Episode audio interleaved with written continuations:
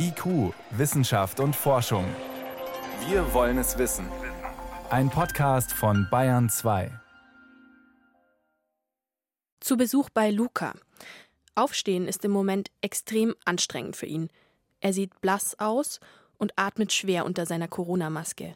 Luca ist 17 Jahre alt und hat einen angeborenen Herzfehler. Gerade erst war er wieder im Krankenhaus für einen Eingriff am Herz. Solche OPs und Medikamente helfen ihm zwar, aber nicht dauerhaft. Wenn ich Glück habe, habe hab ich jetzt eine Lebenserwartung von 25, aber nur wenn ich Glück habe.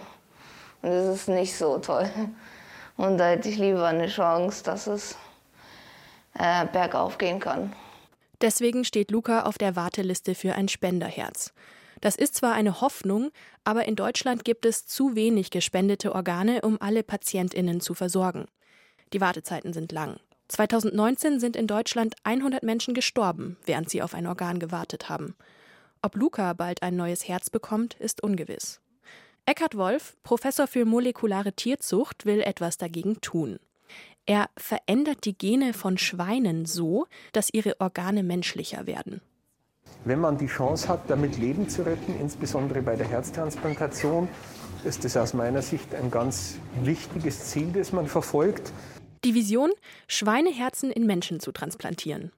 Im Fachbegriff nennt man das Xenotransplantation. Eckhard Wolfs Forschungsgruppe ist führend auf dem Gebiet. In Oberschleißheim bei München gibt es einen Versuchsstall. Auckland Island Schweine aus Neuseeland machen besonders große Hoffnungen. Weil sie gerade einmal 70 bis 90 Kilo wiegen, hätte ihr Herz die perfekte Größe für einen Menschen. Das war auch der Grund, warum wir uns bemüht haben, eben diesen genetischen Hintergrund zu bekommen.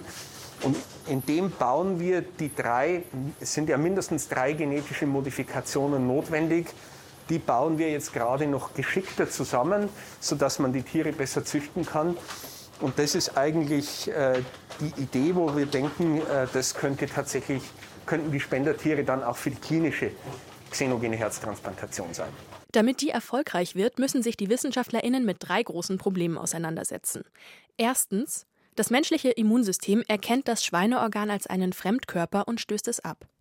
Zweitens, es kann Blutgerinnsel geben, wenn das menschliche Blut im Schweineherz verklumpt.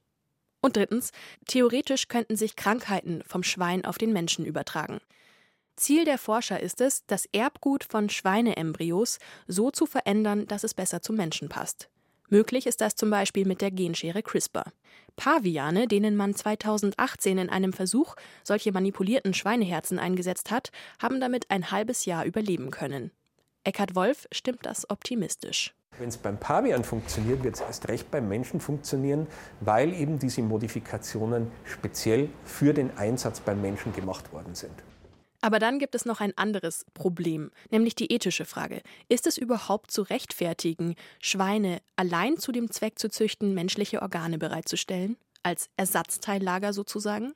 Außerdem sterben bei den Transplantationsversuchen Paviane.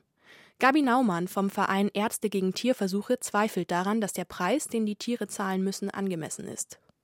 Was macht uns Menschen mehr wert als, als ein Tier? Ich finde nicht, dass ich mehr wert bin als mein Hund. Ne? Also, also gerade als Tierärztin weiß ich, dass, dass auch Tiere äh, Leid, Ängste, Freude empfinden können. Bisher wurde noch kein genmanipuliertes Tierorgan in einen Menschen transplantiert. Tests dazu müssen noch genehmigt werden. Für Luca, der jetzt im Moment auf ein Organ wartet, ist ein Schweineherz in der Praxis also keine echte Option. Aber in der Theorie findet er die Vorstellung gut. Ich sterbe so oder so früh. Und wenn ich jetzt noch eine Chance hätte, ein gutes Leben zu haben und länger zu leben durch das Schweineherz, würde ich die Chance ergreifen, egal wie klein sie ist. Bis es mit der Xenotransplantation soweit ist, wird es dauern. Mindestens drei bis fünf Jahre, glauben die Wissenschaftler. Was Patienten wie Luca jetzt helfen würde, wenn mehr Menschen einen Organspendeausweis hätten.